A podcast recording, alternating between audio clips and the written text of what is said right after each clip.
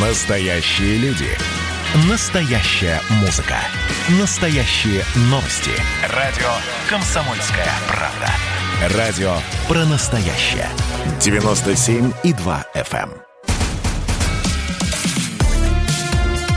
Судный день. На радио «Комсомольская правда». Публицисты Кашин и Мардан бьются за судьбы нашего мира. Всем здравствуйте! В эфире радио «Комсомольская правда». Я Сергей Мордан. Здравствуйте, Сергей. Я Олег Кашин. Мы заочно знакомы, никогда в жизни не разговаривали между собой. Немножко волнуюсь. Но и то, что у нас «Комсомольская правда» пытается столкнуть лбами, на самом деле не очевидная задача, поскольку, мне кажется, мы не во всем противоположны, скажем так. Давайте спасать Родину, планету от кого и от чего, скажите мне, пожалуйста. Скрытая угроза. Так, родину, я думаю, за один эфир нам точно не спасти, но, по крайней мере, обозначить э, небольшой список врагов, которых придется расстрелять или повесить, я думаю, нам вполне по силам. Давайте начнем с невидимого врага. Нет, сразу оговорюсь, мы же не будем вот как интеллигенты в маминой кофте друг другу выкать, я надеюсь. А, кстати говоря, да, можно перейти на «ты», тем более, что, да, заочно в переписке мы на «ты» по войнахской традиции, как Хорошо, говорится. отлично, отлично, братан, поехали. Значит, Поехали. Да, коронавирус. А, Сегодня было объявлено, что с понедельника 65 плюс граждане отправляются на карантин. И, по моему э, разумению, это только начало. Я думаю, что отпра- Ну- отправят туда всех. Единственное, вот за кого я беспокоюсь как отец двух вполне там взрослых детей, а дети будут тоже на удаленке или нет? Ну вот мне трудно говорить как не москвичу, причем по жизни, наверное, да, из Калининграда, но я думаю, в Лондоне такая же история, нахожусь сейчас в Лондоне. Вторая волна наступает, действительно растет заболеваемость и масочный террор усиливается, по-моему, в Москве с этим попроще. Но, если честно, общее ощущение, что даже если будут там, не знаю, трупы валяться налево и направо, второго тотального карантина, как был весной, не будет ни здесь, ни в Москве, потому что люди посмотрели, увидели, что экономика трещит, а, в общем, смертельной угрозы всеобщей нет. И давайте когда? Давайте ограничимся вот такой косметикой. Стариков запрем, старики как бы на экономику не влияют. Еще что-то. А даже школы, даже школы на удаленку, наверное, переводить не будут. Но тоже я тот еще прогнозист, на самом деле. И смотрю, как э, московские власти говорят, дословно вижу цитату, да, это всплеск, надеемся, система здравоохранения выдержит. Но если она выдержала весной, когда они строили сталинскими темпами больницы свои, то, наверное, сейчас будет попроще, поэтому такой сдержанный оптимизм, скажем так. А ты? Я думаю, что это совершенно никакая не косметика, и логика здесь совершенно другая. У меня вообще, у меня, у меня на самом деле есть три версии, почему к карантину таки пришли, хотя вот я лично полтора месяца на все вопросы, нас спасает на карантин или нет, вот стабильно отвечал нет. А, причем мотивировал я и так, у них на это просто не хватит денег. И тем не менее, мне кажется, что здесь э, вот вся игра идет вокруг э, трансферта, трансферта власти, собственно, который вроде бы как э, назначен на, не знаю, там, на март-апрель следующего года, а может быть раньше, а может быть позже. Но в любом случае там меряются пиписьками взрослые ребята. Это вот как в телеграм-каналах пишут. Кстати, а, напоминаю, телеграм-канал Мардан, телеграм-канал Кашин, подписывайтесь, кто еще не подписан. А, есть партия вакцины, есть партия коронавируса. А с партией вакцины, ну, я предполагаю, что здесь, наверное, должен быть товарищ Чемезов и группа, которая хоть что-то еще может производить. А партия карантина – это, скажем так, партия манипуляторов, которая, ну, наверное, имеет смысл э, и дальше держать э, Путина в максимальной изоляции, фильтровать любую входящую информацию, ну и, в общем, как бы повышать э, там собственный внутренний рейтинг вот в, этой, в, вот в этом возможном трансферте, если он вдруг состоится. Я вот говорил, да, вначале, что, в общем, боюсь, что нам будет не о чем спорить, потому что здесь тоже согласен. Весна показала, что карантин и коронавирус – это политический вопрос, и действительно мы наблюдали, причем волнами, как волна заражаемости, заболеваемости, так и волны в политике, волны усиления Сергея Собянина, главного евангелиста карантина, который сейчас, судя по всему, судя по его даже публичной активности в эти дни, как-то окреп, почувствовал под крыльями воздух и, в общем, снова превращается в такого влиятельного, может быть, самого влиятельного политика российского. А Владимир Путин, да, как и весной, собственно, Песков сказал, когда позавчера или позапозавчера, что Путин ездить не будет, э, видеосвязь отличный способ вообще управления страной, поэтому вот в том бункере так он и останется. Но а Путин, кто имеет кстати, ездит. доступ Пу- бункер? Путин сегодня вообще-то на учениях Кавказ-2020, он как раз там, где и должен быть русский царь. Посреди гвардейцев ну, общем... и среди железных танков. Э, интересно, да, сколько эти гвардейцы, которые его окружают, сидели, опять же, на карантине. Я слышал, что всех людей, которых к нему допускают, кроме Лукашенко, который как бы форс-мажорно прибыл, всех вначале пропаривают на карантине две недели. Но действительно, посмотрим, куда он денется после учений. Я ставлю на то, что ближайшая телевизионная картинка с Путиным будет связана с его вот этими видеообращениями, видеопосланиями чиновникам. Как вчера он какого иркутского губернатора напутствовал тем, что тот за 9 месяцев в нем родился управленец. То есть вот такого полувиртуального Путина с э, пикселями да, на экране мы будем видеть, как видели весной. И тоже вот к вопросу о партии вакцины. Э, Чемезов, конечно, хорошая фамилия, яркая, но при этом мы знаем также, что одной из первых привившихся была дочь Владимира Путина. Мы не знаем официально какая, можем догадываться какая, тем более, что ее ближайшая подруга, партнер ее по иннопрактике, состоит замужем за пресловутым Дмитриевым из Фонда прямых инвестиций, который, по-моему, самый-самый первый привившийся, главный главный, опять же, главный по вакцине, и человек, про которого как раз в телеграм-каналах еще с весны пишут, что присматривайтесь к Дмитриеву, он возможный преемник. Я присматриваюсь к нему, конечно, мне он кажется слишком, как сказать, слишком пластмассовым, на мой вкус, он и, пожалуй... Не, нам такой преемник да. не нужен. Я предпочел да, бы какого-нибудь да, молодого генерала лет сорока. Ой, с, ну, гол, с голосом, тоже... как, у генерала, как у генерала Лебеди покойного. покойного вот, вот, да. вот чисто эстетически мне это ближе было бы. Генералы дело такое, опять-таки, когда они командуют своими солдатами, это, в общем, нормально. Когда они начинают командовать нами, начинаешь напрягаться. Поэтому я бы поставил на Владимира Путина, пускай он, раз уж обнулился, остается как можно дольше, тем более, что чем старше человек, чем он мудрее, чем, тем, чем он опытнее, у него, я думаю, пропадает желание вот что-нибудь там, не знаю, бомбить, как-то ворошить и так далее пускай будет такое тихое-тихое угасание, нет, и мозг наполняется. Нет, ну что, что это? Нет, это неправильно как-то никого не бомбить. У нас в планах еще много кого побомбить-то осталось. Подождите, мы в следующей части, когда будем обсуждать Белоруссию и следующую за ней Украину, а Украина еще и на последнюю часть останется, они как раз главные кандидаты на то, чтобы их отбомбить в прямом или в переносном смысле. Так что генерал, возможно, здесь не помешал бы нам, на самом деле. Но по поводу коронавируса, у меня, кстати, вот помимо, ну, такой вот этой очевидной версии а, там партия вакцины и партия карантина, есть еще третья рабочая версия. Я ее там исповедовал с марта месяца. Мне кажется, что Россия в этой карантинной ограничительной политике вообще не субъектна. Она, в принципе, не принимает решений, вводить карантины, не вводить, какого масштаба. Я думаю, что в марте а, вот эта вот самоизоляция была в России введена вот а, настолько масштабно и с такими потерями, лишь потому, что не ввести ее было не нельзя. Все взрослые парни это сделали. Это сделали Штаты, ну, в ограниченном масштабе, понятно, там страна странно устроена. Это сделала вся Европа. Ну, кто это не сделал? Ну, понятно, это сделал только Александр Григорьевич, вот человек там с остальными яйцами. А все остальные басот, все ну, остальные... Ну, ладно, ладно, еще пресловутые шведы все-таки, да, да которые как-то... По- по-моему, это так, это какой-то выставочный образец из зоопарк. Все остальные получили телеграмму из а, мирового правительства и ввели карантин. Поэтому здесь, если вот а, там через а, профессора Соловья Кремль получит вводную, вводим карантин, значит, введем. Ну, тоже вот я третий раз или какой э, охаю, что действительно повода спорить нет. Я здесь согласен абсолютно. Россия брала пример западных стран и вела себя, и вполне как бы успешно вела себя как взрослая. И здесь как раз тоже мы смотрим вот на мою, допустим, страну пребывания, на Великобританию, и если действительно, как я говорил, что здесь обойдутся какой-нибудь малой кровью и не будут опять калечить экономику, наверное, Россия тоже будет вот в этом мировом тренде, поскольку, конечно, никакого повода считать Россию глобальным диссидентом в этом, по крайней мере, смысле смысле нету. Так что да, ставим на то, что стариков запрут. Э, рестораны вот тоже, как в Лондоне, сократили работу ресторанов на час. То есть раньше закрывались в 11, теперь в 10. Ну, в Москве тоже будут закрываться не в 3 часа ночи, а в 2. Да, вот такая будет ограничительная мера. Я надеюсь, что до ресторанов... А, не, если закроют рестораны, я боюсь, что многие действительно этого не переживут. Не, я здесь прогнозирую, если... Посерьез... Нет, кстати говоря, вот если закроются рестораны, почему не переживут? Тоже есть опыт, причем и российские, и западные, не это знаю, как, какой... Это как они переживут? Короче, это доста- да, доставка, естественно, да рассвет нет, это этих да, сервисов. Это даже 15, когда... даже при 15% выручки это рестораторам не дает. Вот.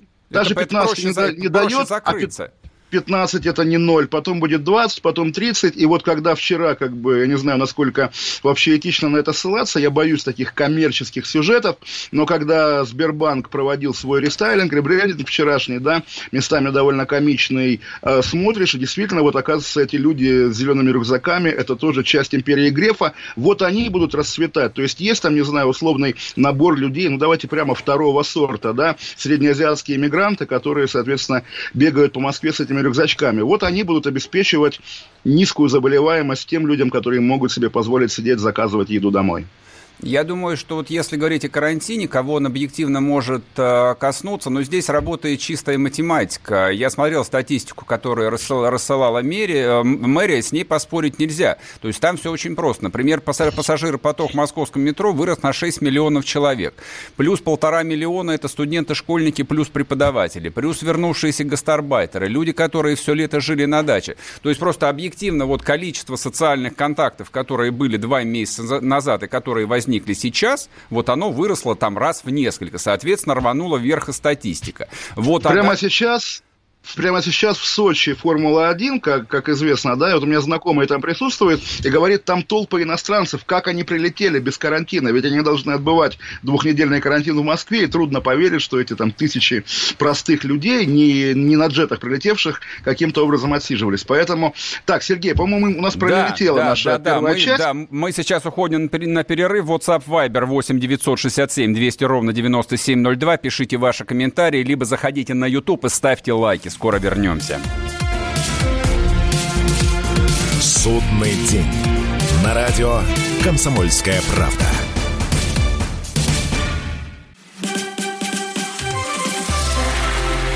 Это было начало. Это действительно история, которая будоражит. Так вся страна обалдела. И Россия родина слонов, она от океана до океана, да. И мы, мы всегда правы, мы никогда не сдаемся. И самое главное, что же будет дальше? Комсомольская правда. Это радио.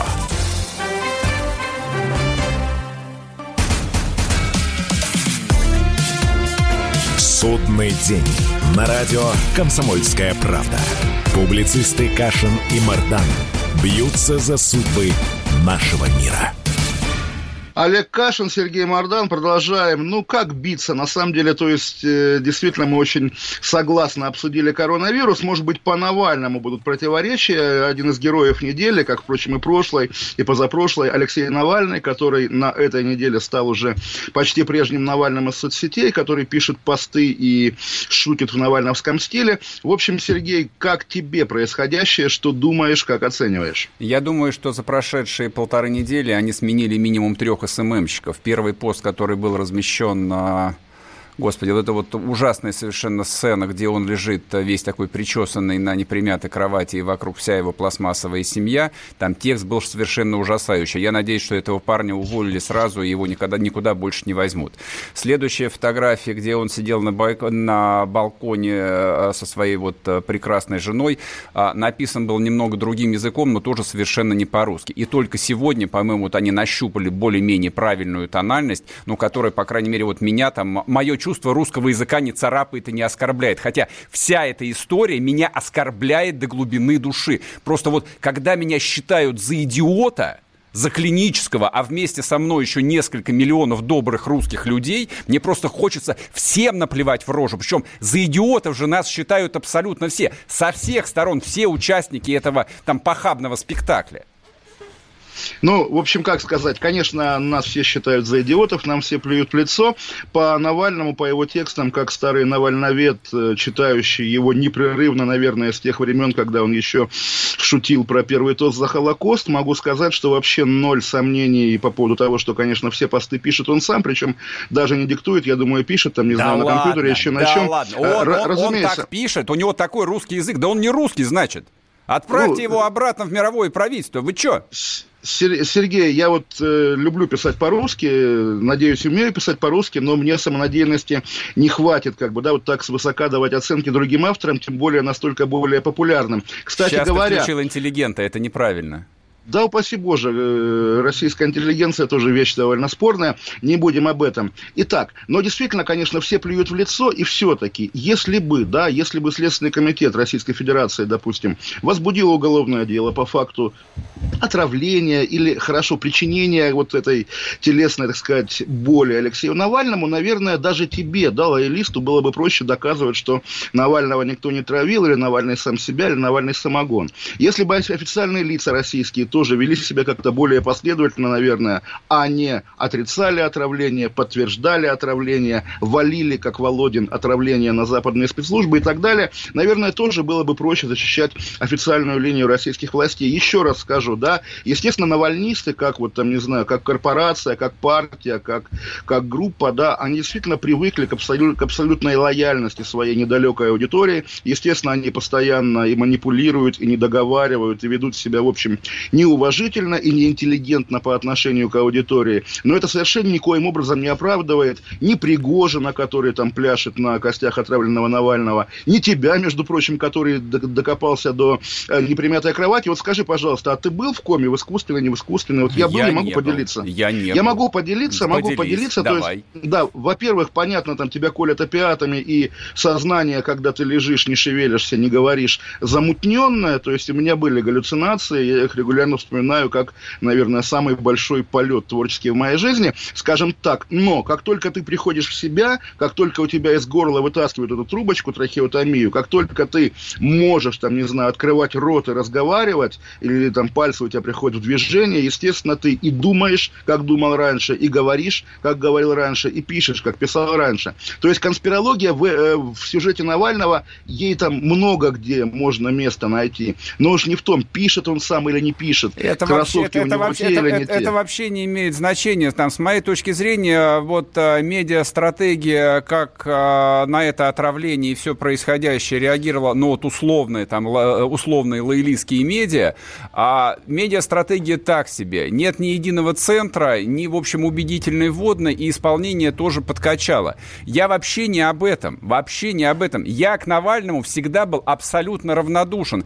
То есть, кроме чувства, ну, такой небольшой брезгливости, брезгливости по отношению к человеку, который когда-то называл себя открыто русским националистом, а после этого сменил окраску, ну, собственно, а как я могу к нему относиться? Никак. Есть второе соображение. Ну, Извините, тоже может, маленькая ремарка, ремарка, Сереж. Это равнодушие так не выглядит, да, когда так горячо и с э, отсылами к давней биографии Навального и, рассказываешь про него. Это не равнодушие. Я, я, могу, я могу о чем угодно примерно с такой же эмоциональностью говорить. Нет, это равнодушие. Меня, единственное, что меня там оскорбляло, это вот этот вот синтетический пластмассовый русский язык. Вот эта вот вещь, которая меня действительно там сильно оскорбляет и раздражает. По поводу Навального просто еще одно мое личное личные соображения. То есть я никому его не навязываю, ни на что не претендую.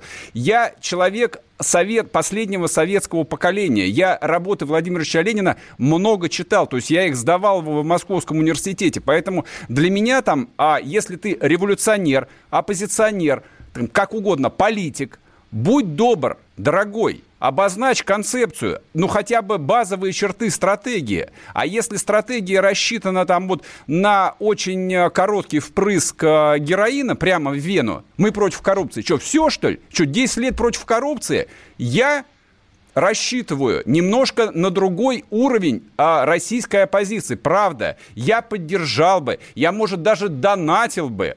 Но только дайте что-нибудь чуть более убедительное. Не, при чем здесь это? Мы же говорим об отравлении, которое ты отрицаешь, правильно не, я понимаю? Нет, я отрицаю. Я сказал, что... Мне не... показалось. Нет, мере, совершенно да? я не отрицаю. Вполне возможно, его отравили. Возможно, даже это был просроченный новичок. Там, но за исключением того, что у меня нет пока что убедительной для меня версии, кто бы это мог сделать, ну вот чтобы он сказал бы, да, это сделал повар Пригожин. А почему так плохо делали? Из-за чего недоотравили-то? Или это сделало про там а, кровавые ЧК? Что, правда, что ли? То есть до такой степени все плохо? Но я в этот ряд могу продолжить еще целый список людей, кто мог бы быть заинтересован в этом. Правда. Например? Например, Ходорковский, ну, Гарри Господи, Каспаров, ну, ну, ЦРУ Тихановская. Ну, прекратите, мы же, мы, же а не на, мы же не на шоу Владимира Соловьева, здесь же умные, интеллигентные люди в студии Вот находятся. умные, интеллигентные, тоже, тоже замечу, да, кто предложил перейти на «ты», а сам выкает. Давай уже на «ты» тоже оба, да, мы же смотри, деды в гараже. А, да. да, мы деды в гараже. А я могу продолжить следующую линию, его могла отравить даже его жена. например. Его могла отравить эта рыжая красавица непонятного статуса, который Нет, непонятно чем прекрасно. занималась. Если его могла отравить, его могла могли отравить отловить... жена, Да.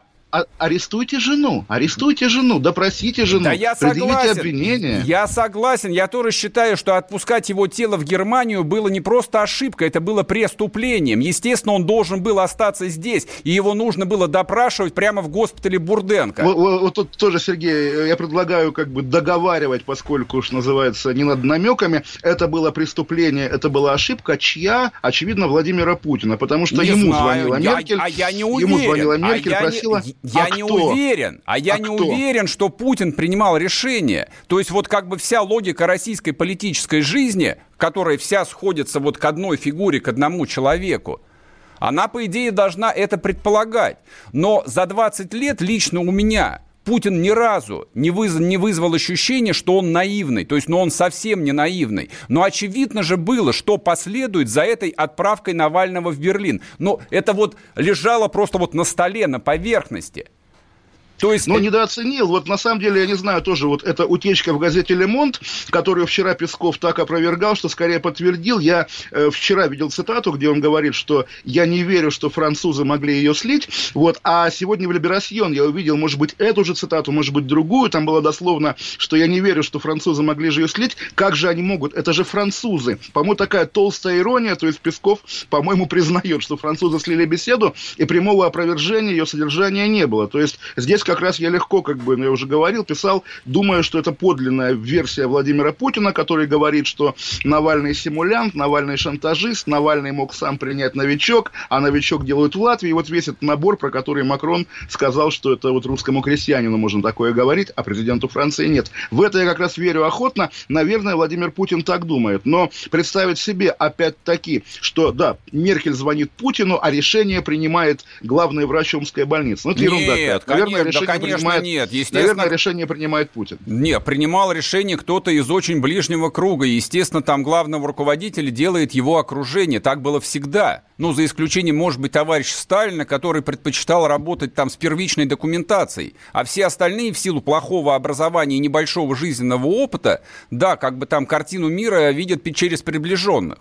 Вот, поэтому как картина мира, которая связана была с Навальным, вот там сформирована в том числе в голове, не знаю, Путина или еще людей, которые занимаются этой темой, я не имею ни малейшего представления. Но Так история... у, на- у нас же и работа такая фантазировать и домысливать за них, или не фантазировать, а версии строить. Вот ты говоришь, э, плохое образование, плохой опыт. Да, я думаю, у Путина нормальное образование и опыт. Э, Ленинградский юрфак все-таки, не, не пединститут какой-нибудь провинциальный. Я думаю, ему хватает и опыта, чтобы понять, да, что если действительно такая ситуация, что человек умрет у него на руках буквально, потом же не отмоешься. Лучше его отдать немцам, действительно, пускай они с ним разбираются. Другое дело, что, очевидно, он был уверен, что никакого новичка в нем не найдут. И это то ли алиби для Путина, то ли наоборот. Я, как э, ло- лояльный человек, скажу, что А я как лояльный человек отвечу, да, то есть как бы если решение принимал он и как бы разрешил его отправить в Германию, значит он, скорее всего, был уверен в том, что никакого новичка в теле Навального действительно Да, нет. да, да, согласен. А все, Смотри, а Навальный оказалось богатая немножко тема, по-другому. Навальный богатая тема, я бы вернулся к ней Мы через ее минут продолжим, после новостей, конечно, да? естественно. Друзья мои, WhatsApp Viber 8 967 200 ровно 9702. Трансляция в Ютубе. Не забывайте ставить лайки.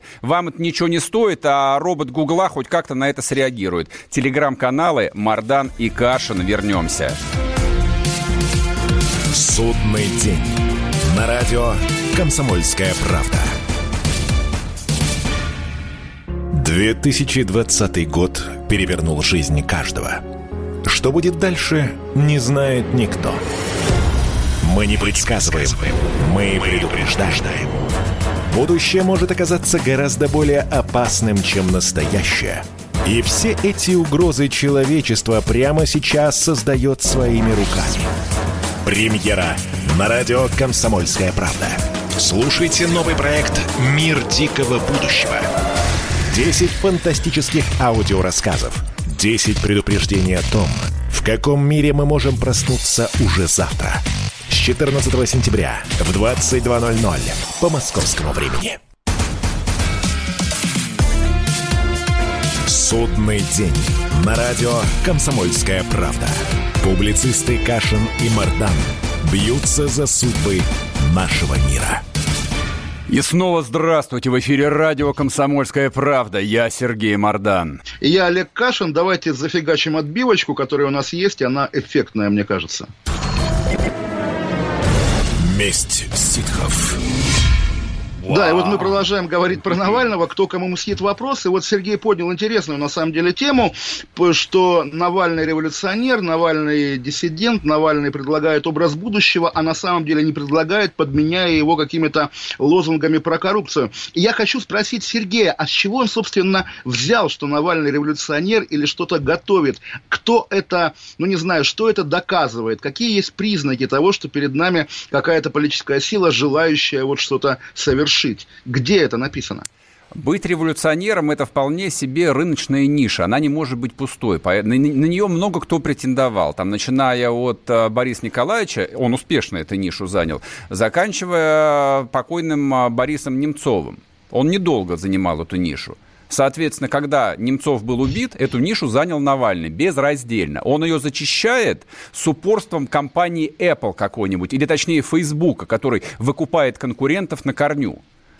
Это, Нет, защищает, это... безусловно, да, да это, здесь это, согласен да, абсолютно. Это... Когда мы были на Болотной, оргкомитет, э, там было, там, не знаю, ну, 10 каких-то топовых людей, там, Гудков, тот же Немцов, там еще кто-то, и Навальный один из них. Сейчас Навальный один, безусловно. Но вот тоже про Немцова ты говоришь, что он был революционер. Я помню 10 лет назад, когда Оппози... Немцов оппози... прилетал... Оппозиционер, оппозиционер. Оппозиционер. А, ну, тоже оппозиционер, как бы, который, наверное, хочет прийти к власти. А как? Вот я говорю, 10 лет назад были митинги в Калининграде, Калининграде большие. Тогда губернатором был Георгий Босс, и как бы митинги были формально про транспортный, транспортный налог, на самом деле антибоссовские. И вот прилетает туда Немцов выступать, и потом, причем они мне оба рассказывали, то есть такой, такое правило двух источников. Немцов прилетел и звонит боссу, Жора, привет, я прилетел митинговать против тебя. Почему? Потому что оба были депутатами, оба были, по-моему, лидерами фракции, какими статусными, оба были, собственно, Немцов был губернатором. Да, и да, вот да. номенклатурная этика позволяет, заставляет предупреждать о таких вещах. Меня это очень удивило, потому что, погодите, ты же не системный какой-то герой, борец, а ты звонишь боссу. А почему? А потому что эти связи выше любой политики. Но это тоже такая ремарка на полях. Все-таки мы говорим, да, Я... революционеры, ниша, да, но ниша Майка Щегевары, допустим, ее может производить тот же Ростех, и как бы вот покупайте Конечно, революцию. да, денежки, может. Да, так да, да. понятно, что, скажем так, сил, которые поддерживали, лояльно относятся к Навальному, финансируют ли его или оказывают ему какие, какие-то услуги, я думаю, что их довольно много. То есть это можно вот свести, ну, к банальной э, формуле разные башни Кремля, там одни, значит, э, топят за болотную, а вторые хотят ввести какие-нибудь хранительские законы. Я думаю, не совсем так. Я почему вспомнил покойного Бориса Немцова? Он был частью системы. Поэтому, а, ну, скажем так, а, для российских геополитических конкурентов он был не самой оптимальной фигурой. Слишком большой негативный шлейф. Ровно поэтому также я считаю, что очень слабые шансы возглавить ну, вот, потенциальную русскую революцию у Ходорковского. Он бывший олигарх. Он зашкваренный навсегда до конца своих дней. Погоди, пожалуйста, Сейчас... а, а, а на рынке российской политики игра... ты считаешь игроками этих геополитических да, противников? Конечно. Это а в чем это выражается? Это... В чем это выражается? Они конкурируют, как на рынке собачьего корма. Один Чапи, а второй Петь Грипал. Вот Петь Грипал – это там корм, который делается из зерна. Мяса в нем нет. Это, это условный Ходорковский. А Навальный, там есть мясо. У него идеальная биография. То есть люди, которые выращивали Навального в маркетинге, понимают, Ты просто знаешь, замечательно. Вот дослуш... Я думаю, наш, рекламный, наш рекламный отдел хватается за голову. Просто у меня есть товарищ, работает в Марсе, делает педигрипал, и поверь, там есть мясо, потому что как раз вот он с мясниками буквально контактирует. Как, да, окей, как, как не соб... вырезка, но, по крайней мере, как да. собачник могу сказать, собак нужно кормить, в лучшем случае чапи или варить им куриные шеи. Дослушайте дальше. Значит, а, по поводу Навального. Идеальный совершенно бренд. Во-первых, он человек первого постсоветского поколения. Ему 43 года. То есть советскую власть он застал нежным ребенком и никак с ней не связан. То есть он не будет топить ни за Сталина, ни за Ленина, ни за Брежневский пломбир, ни за что вот за это все. У него идеальное образование. Он безликий юрист. Вот для американцев каких-нибудь или даже для французов юрист это вот, ну, не знаю, как белая рубашка и строгий галстук. Не подкопаешься. Третье. Напомню, Владимир Путин юрфак, и Дмитрий Медведев советский, тоже юрфак. Советский юрфак. Смысле... Нет, нет, нет, нет, совершенно. Ну. У него другое, у него антисоветский юрфак. То есть, как бы его юрфак... Р- РУДН 90-х да, годов, не, не да, как... эти советские да, юристы и преподаватели. Неважно, не, неважно, в переходе, скорее всего, этот диплом был куплен, и тем не Слушай, менее... он же с Клишесом учился, с сенатором. Тот подтверждает, что учился, все нормально. Да врет, небось, и Клишеса. Все врут. Все, что связано с Навальным, это одно сплошное вранье. А Клишес врет, по-моему, каждый день он за это зарплату получает. Еще одно соображение по поводу Навального. Вот начиная от его абсолютно арийской внешности, голос подкачал, конечно, писклявый, на мой взгляд, но все остальное для Инстаграма идеальная картинка. Голубоглазый, блондин, семья просто роскошная, как будто вот она из э, ее там а, с обложки американского журнала для вас. Нет, Сергей, я не понимаю, ты, чего, ты, ты к чему клонишь? А, я... Америка стоит за Навальным, Америка придумала да, Навального, да, Америка коллек... двигает Навального. Коллективный Запад, коллективная корпорация Марс придумала Навального. Я почему про это подробно говорю? Об, оболочка, да, она идеальна для того, чтобы продаваться. Внутри говно, там ничего нет, там одно зерно, так. там нет мяса. Этим нельзя кормить собак. Русских собак этим кормить нельзя. Хорошо, тогда я как патриот патриота спрашиваю, если в российской политике, причем не последний персонаж, абсолютный агент Соединенных Штатов, как говорит Сергей Мордан, то я, как Лия Хиджакова, спрашиваю, где же наша госбезопасность? Почему она не защищает нас Согласен, от американского шпиона Навального? Присоединяюсь, а у, меня, а у меня есть ответ на самом деле, что Навальный не, не, никакой не американский шпион. Вот я Подожди, недавно пытался немецкий, даже... что ли? Э, российский, если так можно выразиться. Я недавно представил такую, пытался написать, даже потом заленился, такую фэнтези маленькую пьесу, когда там начало 80-х, и Андропов говорит, что вот как-то кризис у нас, да, поэтому давайте придумаем такую вещь. Давайте вот скажем, да, что главная угроза Советскому Союзу, она от общества филателистов. И давайте как-то давить филателистов, запрещать филателистов. Хорошо, начали. В итоге, да, все более-менее активные оппозиционно настроенные граждане тянутся к филателизму, значит, естественно, возникают какие-то звезды, вот марки собирают, да, все здорово. Там «Голос Америки» про них говорит, филателисты, опять в Советском Союзе репрессии против филателистов. И так проходят годы, никуда не меняется власть КПСС, потому что народ увлечен филателизмом, потому что считается, что это как бы самая главная тема. В итоге, да, естественно, никто никак не шатает истории, потому что филателисты это какие-то всего лишь идиоты, собирающие марки. Здесь что-то такое. Э, любая протестная активность в последние годы, да, аккумулируется вокруг чего? А вот давайте бороться с коррупцией, давайте. Вот давайте представим, что у нас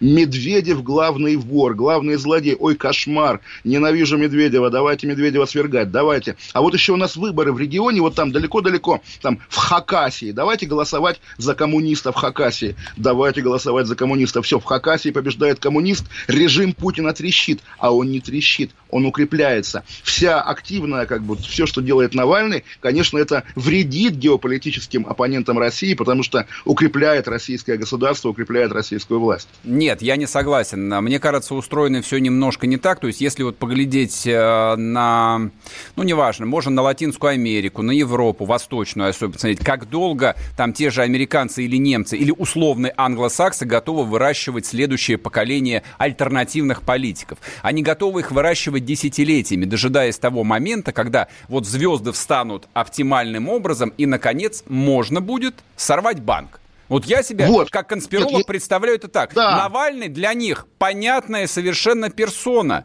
Плевать им, что у него за душой. Он, условно говоря, там наемник, мирового западного капитала, наверное. Хотя, не, возможно, я ошибаюсь. Возможно, он второй Владимир Ильич Ленин, которого привезут в блиндированном вагоне, а он потом воткнет а, граненый штык в брюхо вот этому самому англосаксонскому буржую. Ты знаешь, Сергей, я Хотя с тобой в целом ли. согласен тоже, да, по этой, по общей концепции, да, что, конечно, Запад э, там 30 лет, 50 лет для него не срок, да, он выращивает свою агентуру, и более того, Навальный молодой, там, сын военных из один Одинцовского района, да боже ты мой, нет, у них все серьезнее. Вот просто тоже смотрим биографию, на вскидку мне просто в голову пришло, потому что он нас с тобой обоих ругал, Владимир Рудольфович Соловьев. Открываю Википедию, читаю его биографию, знаешь, да? Там э, преподавал физику, математику в школе номер 27, где учился сам. В 90-м году, Солов... в 90-м году Соловьева пригласили преподавать экономику в Алабамский университет в Хансвилле. В США Соловьев начал заниматься бизнесом, консультировал строительные компании, был вице-президентом компании Wild Boys Land. В 92 году вернулся в Россию. Кто это? По-моему, это спящий. И таких людей, которые учились на Западе, воспитаны Западом, извини, конечно, вот эту американскую агентуру, если прошерстить, я думаю, мы много интересного найдем. Я вот, например, в Америке не учился, да, я простой калининградский моряк. Ты Это, просто думаю, молодой еще, поэтому не застал. Так вот именно, так Навальный моих, моих лет человек, конечно, он такой же, то есть никакие американцы тинейджером в 90-е годы просто не занимались, у них были а свои почему, подожди, а почему, свои, почему ты ограничиваешь 90-ми? Да нет, каждые 10 лет можно делать очередную закладку. Но в 89-м, 90-м, 91-м такое количество энергичных людей поехало на Запад. С моего курса уехало человек 10. Я готовился уехать в Бельгию учиться правильно, и, правильно. и уехал бы. И, и сколько бы, из них завербовали? Сколько из них завербовали? Да не, и сейчас же они... Думаю, что не сколько. Думаю, что не да, сколько. А почему? А потому что это твои друзья. Ну, Нет, бывает. потому хорошо, что они деньги любили больше, чем а, ненавидели родину. Вот и все. Вот поэтому как они и уехали. Любой шпион любит деньги, естественно. Нет, и, шпион, настоящий шпион должен шпионить за идею, иначе что это за, за шпион? Он ну, сразу, тоже, сразу когда я смотрю Соловьева, всех. когда я смотрю Соловьева, по-моему, там как раз деньги, а не шпионство, а, а, не, а не идея, вернее. Мы вернемся через да, пару вернемся минут. по, через пару Олег минут, не уходите. Да. Судный день. На радио «Комсомольская правда». И давайте мы сейчас проведем ну, достаточно объемную беседу про о нашем будущем, в котором теперь возможно все. Раз и сделали некий прорыв. Вот сегодня мы хотим поговорить, прорыв ли это, почему так много шума. Вся страна слышала об этом. Есть те, кто смотрят в небо и мечтают о звездах. «Комсомольская правда» — это радио.